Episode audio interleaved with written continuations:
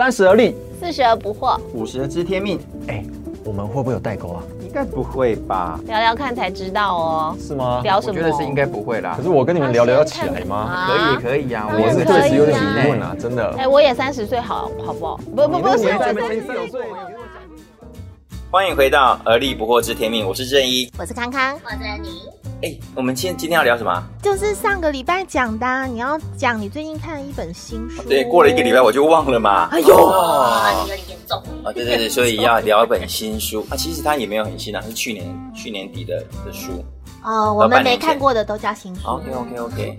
那我们今天要来聊这个书呢，跟疫情很有关系。嗯我记得我们有一集不是提到说我们疫情在家干嘛啊，看 Netflix，看？Netflix，你怎么那么你那么聪明？你推荐的只有三个东西啊，一个是煎饺，一个是那个 Just Dance，再来就是 Netflix 啊。其实 Netflix 呢，在那个疫情的这几个月，它应该增长很多吧？这几个月吧，你们猜猜他现在的去年我哥都已经关一年半了，他是从什么时候开始，知道吗？赶快现在就讲一下什么时候开始。好啊，我们都我们都不知道因为我也忘记了。Netflix 它是在创立在一九九八年五月的啦，九八年，所以现在应该二十几年的。那他在创立这个 Netflix 之前，他是资讯公司，叫做 Pure Software 专利公司。他们就是做，可能是做一些软体跟平台开发这样。他们当时第一个份创业的时候，虽然他们在公司的治理上面有一些很大的挑战，但是他们也是用很高的价钱卖掉的耶。那表示他很有产值哦。对啊，但是公司文化不 OK，对他卖掉的时候卖多少钱，你知道吗？不知道，猜猜看，很难猜。猜一下嘛，猜一下嘛。上亿随便嘛上亿美金吗？有有有有，再来再来，二十亿美金，没有了，没那么高啦。啦，七亿。五千万美金他就卖掉七亿了。五千万美金，对，很多，所以他卖掉的时候，他就拿了他其中一部分的钱来创立 Netflix。那 Netflix 刚刚他创立的那个故事，就我们要回溯十六集，大家去听听看，对不对？嗯，对。那他其实他在他在写这本书的时候，我觉得很有意思，是要讲讲这两个作者，其中一个是 Netflix 的执行长，叫李德海斯汀，嗯，对。那另外一个呢，叫做艾莉梅尔，他们是男的还是女的啊？艾莉梅尔是一个女的，女生是创办人创吗？创办人叫李德海斯汀，他是执行长是执行长，是男生，然后也是创办人他。是创办的。那写这本书的呢，因为他创办人，他就一直在想说，到底他的 Netflix 二十几年来的这些企业文化可不可以被复制，可不可以在各个文化被运用？嗯所以他找来了这个叫做艾琳梅尔。艾琳梅尔他有一个很有名的一本书叫做《文化地图》，他是全球顶尖商学院的教授诶。他的文章常常在哈佛商业评论啊、纽约时报还有富比士。那二零一九年，艾琳呢，她更是获得了全球最具有影响力的商业思想奖。所以他等于是邀请一位呃思想思想家，然后一个老师也是老师对，哦一个，教授。然后来来到他的企业里面来观察他的企业文化对，然后看看有没有可能是可以被复制的。，对，哇那那因为它的背景，我刚刚讲说它是文化地图嘛，嗯，所以他会用不同的文化去检视 Netflix 这个企业文化有没有可能在各个地方实践这样子。也真的很产学研究的感觉，所以他们就他就特别邀请听了就很好奇，因为如果说是创办人或执行长自己讲，那就是很知道，就自吹是自擂。对，或者是他自以为的。可是今天是一个外来者，透过观察，然后他可能还访谈了很多呃，他们那个企业不同层级的人，是吗？不。同层级、不同国家、不同文化的人，他都做了一些采访。哇塞，这我觉得这好有趣哦。对对对，嗯我喜欢他几个点，就是他会用不同的角度，然后他用呃 case study 的方式去去讲很多很多的事情。嗯嗯，那其实他们有一个企业文化叫做 F N R，F 就是是 freedom freedom 自由，and responsibility。嗯，责任，对，那你有没有想过，当人越自由的时候，他是不是越容易不会成就责任？他们多自由，你猜啊？他们出差的费用只要写就好了。他不用负单据，对，然后呢，他再来就是请假呢，呃，不用写假单，告知一下就好了，而且没有期限哦。你今天要休两天就两天，休一个礼拜就一个礼拜，休一个月就一个月，你们够自由。这样跟一起合作的这样怎么怎么共事啊？对，所以他就提到了你要必须要有责任，对啊，这是，非常非常冲突的一个一个一个逻辑啊。他一开始书前面就有提到一个案例呀、就是刚刚不是讲说那个艾琳是一个学者吗？那他就有一次在巴西，他们在开会的时候，就是 Global 的一个领袖会议，他就被邀请了去到现场做一一系列的演讲。那他一系列的演讲完了，最后他通常都会说：“哎，大家有没有什么意见啊？就是大家举手，可以给我一些回馈。”嗯，然后他点了几个人之后呢，他就是 OK，就接下来他们的时间就是像是小组来各个分享这样子。然后呢，因为我刚刚讲说 FNR 是他们的企呃他们的企业文化，所以他们觉得很多事情就希望公开。透明，所以呢，他就会勇敢直言这样子。假设你是讲者，你走着走到这个小组的时候，嗯，就能说，哎，嗯，艾琳，我有个建议，嗯，你刚刚演讲的很好，但是你在最后在回馈的这个上面，我觉得你示范不是很好。那直接这样讲，对呀。那那他希望怎么样？然后那个艾琳当下就就冒汗。他参加过那么多的那研讨会或者是演讲，还没有人会直接 challenge 他这样子。哦，他就觉得。感觉好像有有点被冒犯了，但是他是认真听他讲完，他就讲讲什么，你知道吗？他就讲说，艾琳，你因为你是文化地图的作者，所以呢，你我观察到你刚刚所叫起来举手发言的都是美国人，嗯，所以所以我建议你举手的都是美国人，所以我所以因为你可能本来没有特别留意到，但是我建议你在下一场演讲的时候，你可以用不同的方式。那艾琳就听了，他就觉得，哎，他提供的是真的是以协助为目的，而不是要看你好戏的那个概念。待会我会提到四个他们的沟通回馈机制，我觉得待会可以跟大家分享，这很棒。嗯，他在讲这个同时的时候，他就开始想说，哎，对他为什么直接质疑我？我真的没有去留意到这个事情。等他下一次演讲的时候呢，在等回馈的时候，他就做了一个决定，比方说开放五个名额，但是要不同的国家举手才可以。哦，那他是不是就落实了他自己提到的文化地图的那个的逻辑的实践？嗯，对他们就是用这样子的方式去做回馈。哎，这让我想到我之前在教课的时候的一件事情。哎，就是我有一次在教，就是那个 DISC 的人格分析。那那个人格分析里面，呃，它不是就有速度快跟速度慢，然后看重事跟看重人。那我们有有一个段落，就是速度快跟速度慢的人分成两。边，然后呢，速度快的人跟速度慢的人去思考，就是对方那个阵营对自己是带来什么样的不舒服，自己在跟对方相相处的时候有什么样的压力，或者心中会有些什么样的 OS。那我自己是速度快的人，然后那个他们在分开讨论的时候呢，我就走到了速度慢的那一边，然后我看他们就是还在慢慢的思考中，对，然后我就说，哎，你们怎么样想的如何啊？有没有什么想法啊？有没有需要？就是多一点刺激跟讨论啊什么，然后后来回到主场的时候，那个速度慢的那个发言的那个人，他又讲说，其实我们速度慢的人呐，就是很不喜欢别人来催促，也不喜欢别人来装熟。像刚刚康老师走过来，我就觉得他很 gay 白。对对对，然后我当场就是 就是一个哈，我是觉得我其实只是想要去关心这组讨论的状况嘛。可是我觉得其实那一次对我来说，就是也是一个很大的一个学习啦。就是我深刻的体会到性格不同的人，你真的不能用相同的方式去对待他们。一群就是思考很慢的人，你又走过去说你们现在有什么想法？哎，怎么都没有人在讨论？他们就会觉得 压力很大，这样。所以所以也对我来说也是个很大的学习。那其实我我觉得那个学员他也是出于好意，对，就是他后来也很很投入。很喜欢他们，他们有提到他们喜欢你们真实的回馈，因为基本上他的他们的企业文化分为三个逻辑啦，就三三个段落不断的循环。第一个就是提升他的人才密度，提升人才因为他们的逻辑是说，他希望让世界最聪明的人在他们家工作。他叫网罗所有就是对，所以呢，他他的薪资是很可怕的哦，是。可能外面的两倍或四倍以上，甚至比 Google 比 Apple 的还高，真的。然后他会告诉你，就是说，如果你觉得你自己的身价 OK，没问题，你就可以跟猎人头的人沟通。然后你可以告诉我，你值得多少钱？哎，我觉得这很不容易耶。这个会牵扯到第一个，他们希望他们所有的沟通都是诚实、敢言、公开、透明。因为他讲了一个一个很重要的点，就是说，我们如果不讲我们的待遇，然后我们又一直待在这边，要么就感觉委屈，尤其在职场。那他们也鼓励说，你可以去外面应征看看你自己的你自己的价码到哪边。然后呢，他就说，如果你觉得你价码到这个 l a b e l 的时候，麻烦你直接跟你的主管讲。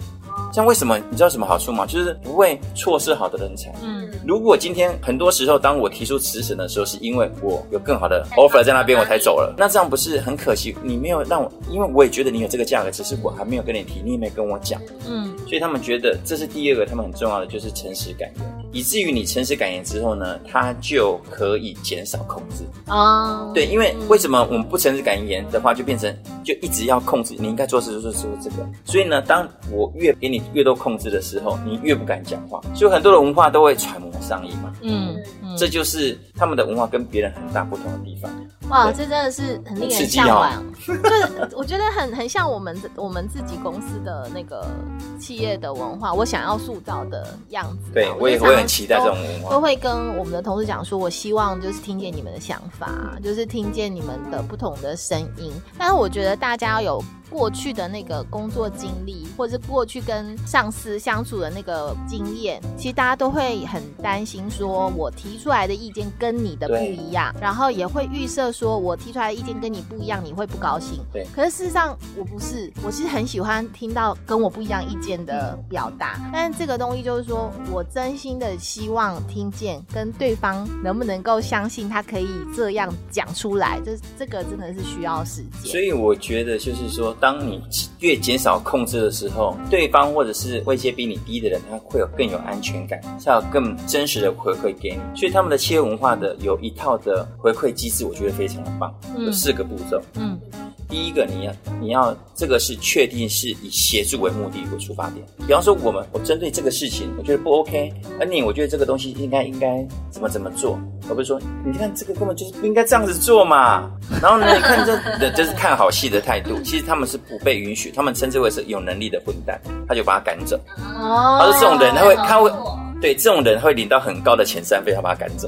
啊，我觉得他们不喜欢两种人啊。一个就是笨蛋，一个就是有能力的混蛋。不喜欢笨蛋，因为他要人才密密度高，要要要高。他喜欢一群聪明的人，但这聪明的人他们是团结合作的，而不是想要踩在人家肩膀上往上爬的。所以他的四个回馈其实第一个就是以协助为目的，我是要协助，我要帮助你解决。那当我释放这种协助的目的的的态度的时候，你至少你安全一点点。第二个我觉得很棒，就是确实可执行的方案。要不然说，我跟你讲这样子呢，那，你自己去想。所以呢，我在给你建议的时候，我同时告诉你应该可以这样、这样、这样执行。然后第三个我觉得很棒，就是说，当我告诉你的时候，对方要表示感谢、感激。列入哦。啊，对对对。哎，我觉得他真的太棒了，真的超好的，真的，我到听到第三个为止，对我都觉得这就是我想要的。对，所以这本书超棒的。真的，因为因为其实，在平常在工作的情境里面呐，因为只要当老板，你常常都很容易会看到这件事情，其实。可以不要这样做，不要铁杵磨成绣花针。可我就记得有一次，正一哥有一次你就传了一张图，就是一张图里面大概有二十张的照片。然后你问你问我们说，诶，如果你要快速的制作一张图里面有二十张照片，你会怎么做？然后我那时候心里就想说，哦，那就是在 Google 上面搜寻一个关键字，然后下面会直接出现照片，就截图就会有了嘛。对。可是你的同事可能他就是一张一张挑出来以后再把它拼排上去，就是一个你一分钟可以做完的事情，他可能要花一个小时。但是当我们就是站在我们的立场，我们看到这件事情，其实我说，哎，你这个事情可以有快一点的方式去做。我们其实是想要协助，对。但是当听的人，他的第一反应是你来挑我的毛病，对，或是觉得我做不好，对你觉得我做不好。如果他的第一个反应就是哦，我做错了，或者是哦，我我就笨，对我没有你聪明，就是你知道，当这一个第一个念头出来的时候，那后面都好难哦。他马上就臭脸啦，对，或者是一座山在那边啊，乌云密布，然后你根本就不知道要接下来要怎么。我怎么感觉这个同事是你同事啊？我跟你讲的好有画面好像也有这样的同事啊。对对对，还有就是当我们提出具体可解决的方案的时候，对方的反应可能会是：那这是你有你的做事方式啊，我就不是这样子啊，嗯嗯，我就没有办法啊，啊，你那 Excel 函数我就不会写啊。对啦对啦对。对，那他就不可能在第三个步骤表达感激。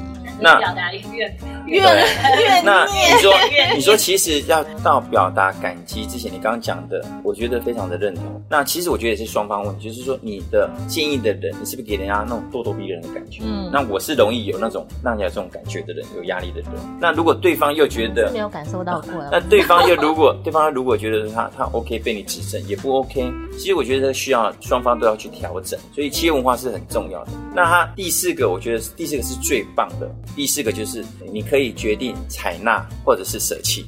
哦，他有选择权，这很棒哦。对，所以我们常常会跟你讲，我告诉你这样是最快、最对的，等等等之类的。但是当我建议你，但是你不采用的时候，我有时候可能会生气。那你又强迫被接纳的时候，你搞不好你会生气。所以他有提到是说，当别人决定要采纳或舍弃的时候，完全尊重，对，完全尊重。嗯，那以这样子的沟通机制才会在一个好的一个循环回馈机制里面去产生。嗯，这是他们的企业其中一个文化，我觉得非常的好。其实它是环环相扣的。对啊，对啊，对，非常。就是说，今天如果是个人才密集的地方，嗯，那么这些人才他本身的自我的呃，这个叫什么？自我自信，对，或者是说他对自己的认识，或是呃，他他相信自己是有能力的。我觉得这件事情先有一个先决条件成立的时候，他就不容易在我们在讨论事情的时候落入很自怜，嗯，或是自怨自艾，或是觉得你现在就是给我穿小鞋，或者是你就是不满意，我比较不会。所以就回到那个人才密度越来越高，这种事情会越来越少。真的，真的，你会发现其实很多时候你跟一些同事讨论问题，他永远都可以直球对决，我们就是针对事情去做讨论，而我们很清楚知道说我们两个的意见不不同，但是我们也能够很客观的去阐述我们为什么有不同的意见，然后最终我们会达成一个共识，反正就是谁主责这件事情谁决定嘛。对。对，可是你就会发现，你跟某一些人讨论的时候，永远都落在不是事情的讨论，而是情绪性的讨论，或者是他总是觉得你在针对人，而不是针对。所以他为什么一开始就想要说是人才密度是第一首要重要？如果你人才密度不 OK，后面都不要先不用讲。你只是我的幻想而已。你如果揽了一堆就是自怨自艾的人，真的就是很难很难讨论。所以，所以他们也刚刚我提到，FNR 是他们的企业的核心思想。但是你要想说，很聪明的人，自律性很高，能力很强，相对他也是很聪明，可以转来转去的，对不对？他们唯一的考量就是说，以 Netflix 公司权益最大化为考量。嗯，因为如果我今天是很聪明的，如果你够自由，请问一下，你飞去美国，你会搭什么舱？你当然对商务舱、豪华客机，对不对？他不审核，但是他后来他们也定了一个条件，说如果你你可以告诉我，你可以告诉财务主管，这是对公司利益最大化，你就可以。比方说，我明天早上我的一个九点的说明会，或者是产品的简报，但我今天一定要睡得很好，但我不能提早一天去，所以我必须要在飞机上睡得很好，我去才有精神。嗯，OK，没问题。那他要的员工就是很清楚。在做什么事情，然后有很多问题，然后如果他就是可以证明说，我就是会需要这一些、这一些、这一些的话，那他们也愿意给。对我举其中一个例子，我觉得他例子很好，就是他讲到一个人刚开始在研发 Netflix 的线上串流影音的时候，四 K 的电视还没有普及嘛，但是他们为了这个专案是要跟那个 Samsung 谈一个非常大的 project 要合作，因为他们在测试很多的影片，那很多电视在这个地方，那因为明天 Samsung 的人、官方的人就要来我们这个会议室了，所以。所以他前一天，这个中介的主管就跟那些清洁的工作人员说：“麻烦把那个电视都把它清一清，这样子不要了都把它清走。”这样，结果隔一天来的时候呢，那个中介主管居然发现他的四 K 电视不见了，怎么被清走了？怎么办？对，然后他就开始打电话，他们的城里面根本找不到四 K 电视啊，急得跟热锅蚂蚁一样。然后他就后来那时候就打给他们一个 team 一个 team member，跟他位阶差很多，就说。谁谁谁，我们那个电视被清走了。我今天简报毁了，我们这个 project 可能是可能是很多很多的，可能是几亿美金的之类的。你可以帮我找一下。然后那个他的 team member 的，就是哦，我昨天晚上来的时候，我就发现这个事情了。那我就昨天我在第一时间我就去找到了一台四台电视搬回来，所以你到哪个地方就可以把那个电视搬进来。哇！你看他有没有给他绝对的权利？那台电视那时候要十几二十万，如果你是一个老板，你敢都不授权不层层核销，让他下去买吗？对啊。所以呢，他这个案例再次告诉我们说，如果他们每个人都说以公司权益最大化，他绝不会层层上报、层层签合、层层卡关。嗯，那变成就是根本就动不了。他们是一个很有弹性的，不是一个僵化，就是一个 SOP，就是要通过这样的审核，你才可以去决定。而是你可以跳脱你对这件事情的看法。如果是以公司的利益为最大化的话，那你就有权利去做一些决定。对。但我觉得另外一个层面啊，我觉得他们可能也是在不断的。あ。确认你是不是那个人才，以及你是不是对，而且以及你是不是能够以公司的利益为最大化，在每一个事件当中，他可能都在观察。所以就是像你刚刚说的，他如果是一个聪明的混蛋，那他可能就会拿到很高资遣费，就让他出去，因为他不会留有一个毒瘤，留有一个不适合的人，因为这样的人在一个自由的体制当中，他什么时候给你爆出一个什么样的，你都不知道。对。对，所以你刚刚我刚刚讲那个案例，就是他虽然花了一二十万买一台电视，但是他可却为公司赚的非常非常多的钱。你看那个把电视清掉的那个清洁工，找得到找不到。可是我刚刚想到那个 FMR 是不是？对对。其实我就想到我们教会的牧师曾经讲过一个概念，我超级喜欢的。他说自由 （freedom），嗯，自由不是你可以想做什么就做什么叫做自由。他说真正的自由是你有能力不去做你不想做的那件事，嗯嗯，那个才叫做真正的自由，不被他控制。对，因为其实，在那么自由的体制下面，你要能够克制你自己，不去住那个最贵的酒店，嗯，不去做那个豪华舱，或者是不去乱花钱，嗯，我觉得那个其实是很很不容易的耶。就那个会跟品格有关的。对，那真的是，他觉得说，啊，反正公司现在给我这些权限，我想要干嘛就干嘛，反正公司也觉得我就是有几个理由搪塞他，如果接受就可以。对，那回到一个人的那个品。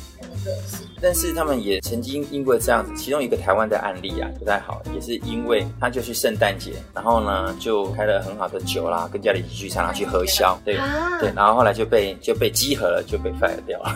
对呀，所以我就是说，他其实要能够 maintain 他这样的机制，他其实在每一个事件上面，他也都在观察。其实他是一个 circle，比方说，他其实他他的逻辑是这样，就是说一开始的时候，他是要累积人才密度，然后呢鼓励诚实感言，再来开始减少控制。这是第一个阶段，嗯，第一个阶段又一个 circle 回来了，它变成强化人才密度，强化，然后呢，增加更增加更多的诚实感言，然后再放宽更多的控制，嗯，第三个 circle 会变成什么？人才密度最大化，嗯，诚实感言最大化，然后去除大部分的控制。嗯，我举一个他们的一个点啊，他们给他们多少的自由跟多少的控制？他们在讲一个其中一个案例，就是他们不是后来都买授权嘛，嗯，然后呢，他们那时候就是去找了一个纪录片，这纪录片后来我也看了，下次可以介绍，超好看，叫伊卡洛斯，他是讲那个苏联，他如果用国家的机器，然后呢帮那个他们的选手打禁药，然后他们又用一个国国家的一个。研究所，研究所，然后去认证这样子禁药，然后呢，以至于他们的人都可以得到冠军。然后，对，他就其实很有意思，就是你会看到那种很可怕的一个，好可怕。对，那他实际的记了个纪录片，当他们去找到这出这个纪录片，他们要去有点像是竞标。当下的有迪士尼，还有 HBO，还有 Netflix。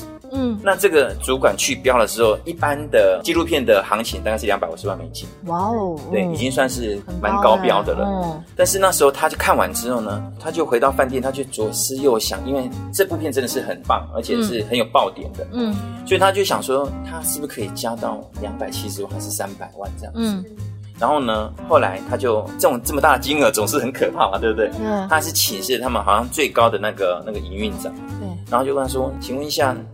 你你觉得我们要标多高呢？嗯，这个钱是很可怕的钱，对不对？对。那只问他一句话，你觉得呢？他反问他。对，他反问他哦。嗯。他反问他，他没有问他说你啊，你这个确定你可以帮公司获利多少？等等等等等之类，因为他们已经确定他们 hire 的人都是顶尖上的顶尖的人。对，然后但是这怎么顶尖？你面对那么大的一个决定，还是有点害怕嘛。嗯。然后他就问他说，你觉得呢？要竞标的这个主管就说。就是他了，就这几个字，就是他了，就他就是要这部片，对然后呢，然后他说：“你确定吗？”他说：“我确定就是他了。”嗯，他说：“那就放手吧。”哇，即便四百五十万，你都可以把它标下来。四百五，结果他们后来就是好像四百五十万把这个纪录片标回来。四百五十，所以你现在你现在可以在 Net Netflix 看到这部纪录片，而且它更可怕的是，它一开始的时候四百五十万美金标到的时候，是不是马上就是有收视率哦？但是他们还是尊重他的决定。但是很特别，等他们有一波那时候在奥运前夕的时候，就这个爆起来了。然后那个纽约时报还是 CNN 他们都报道之后，反观一堆人来看这个纪录片，反正他们赚了。了一大笔钱回来。对啊，因为像你刚刚这样讲的话，我也会想要去看一看啊，因为想说这么大的一个阴谋，哎，对对对，极大的阴谋，真的真的很可怕，整个国家的阴谋哎，而且是真的，真的真的真的还蛮有意思的，真的好可怕。所以我要讲的意思是说，其实他在这边讲到的就是他给他不断的一个循环，就是说密度人才密度不断不断不断提升到强化。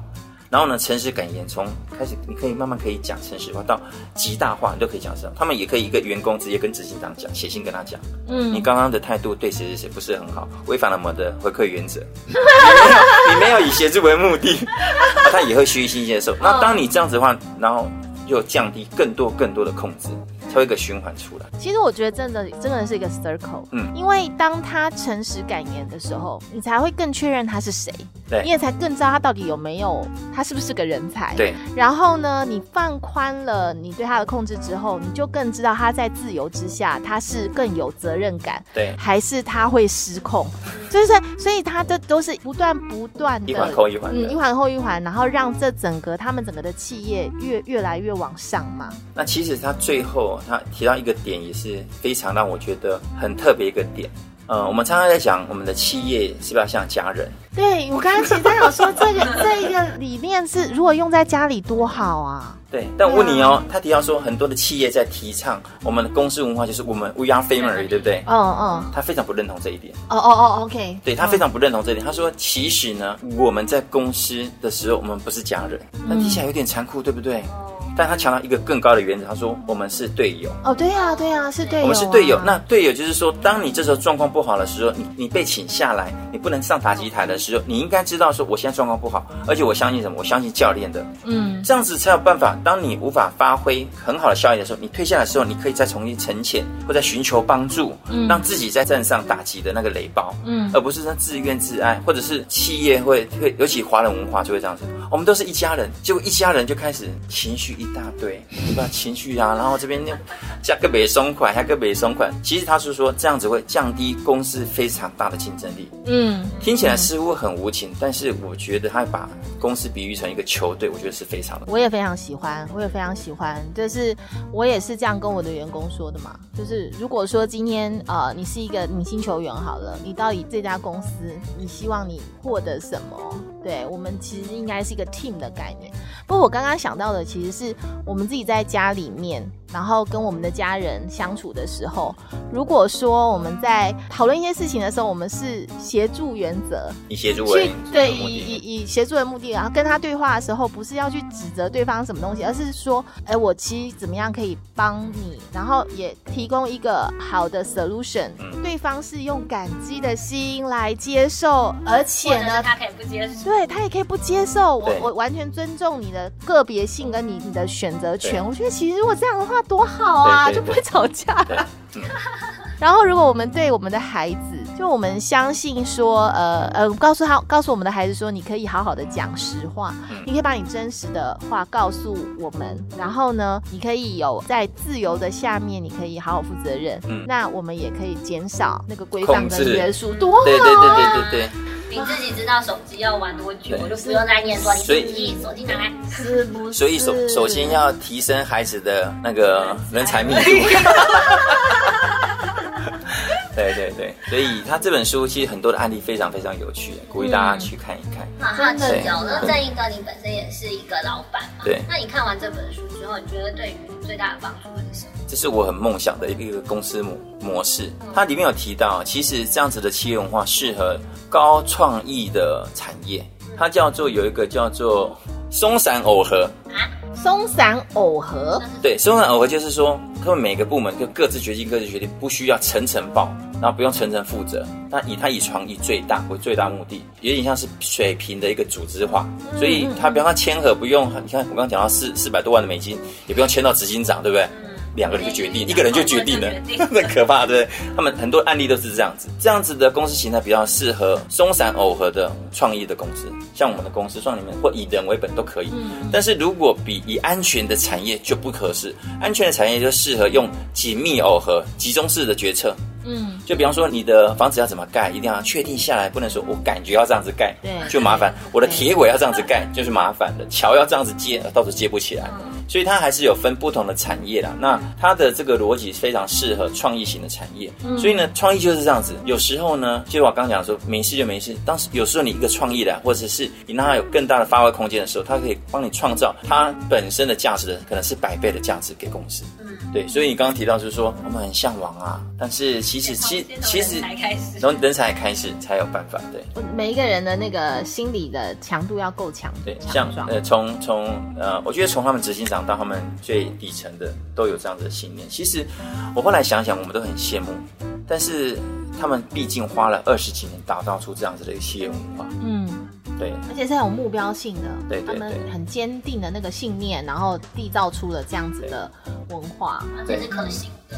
所以我就觉得说，即即便他们的一些沟通模式，也可以应用在我们的家庭或者是跟人之间的互动，觉得非常的好。嗯，像刚刚那个四个回馈机制，我觉得超实用。对啊，我觉得那个什么，以帮助为以协助为目的，以以协助为目的，我觉得光是这个就非常值得。对，就是把它用在我们的工作还有我们的家庭生活当中。因为我觉得它是用一个 team，就是队友的那个概念，我觉得超棒。对，我觉得真的很需要。不是说你这个专案就是你负责，然后成败就在你身上，我在旁边哈哈哈这样。对对啊，很多时候就真的是，当你看到的时候，你可以提出真的是可以一些好的建议的时候，我觉得对于整个团队是有很大的助力。对对对。那我们本来就是在一个团队里面，我们当然是希望可以朝好的方向去前进嘛。然后我们也希望我们做的事情是可以真正帮助到别人的事情。那所以当然就在团队里面，这个 team work 真的是。需要摆在前面为优先前提考量。所以他刚刚提到说，其实家人就是和乐融融嘛，对不对？那球队的目的是什么？赢啊，求胜嘛，对不对？赢嘛。其实我觉得，如果说是看重个人表现胜过球队整体表现，就一定会有问题。是啊，是啊。所以，如果当你看重的是整个公司的最大利益的时候，你就不会这么看重个人表现了。对对对。所以呢，很快的把那个那么厚一本书嘛浓缩了一下下，这样超赞的，超赞的，谢谢洪大哥。所以呢，哎，也鼓励大家去看看，因为其实里面很多的故事非常非常的精彩，有时候很犀利哦。真的，说那些的案例哎，他看不不难不难，就一路一路看下去。可以跟你借书。可以可以，可是我的书画的很乱哦。可以看，哎，洪大哥这边说是重点，认真看一下。OK，像我就很期待那个杂讯的，在杂讯。哦，杂讯很厚一本啊，我要再努力一下。我们再等你，再等你一段时间。OK OK，好哦，今天谈了这个零规则啊，希望对大家都有帮助。对，那。可以的话，大家可以买来看看，自我消化会更好。那如果你有什么样的新的分享，也欢迎在我们的下方的 Pockets 的留言。对啊，如果你在 Netflix 上，如果在 Netflix 上看到什么好片，不管是纪录片啦，还是什么片啊，你想要跟我们分享，我们也很很快很开心。对呀，我们下次也可以拿一两部来聊一聊。真的，那我要聊《机智医生生活》。你现在还没有演完，不要爆雷。我可以讲第一季的。好，OK 哦，那我们今天就聊到这里哦，希望大家喜欢，我们下个礼拜见喽，拜拜。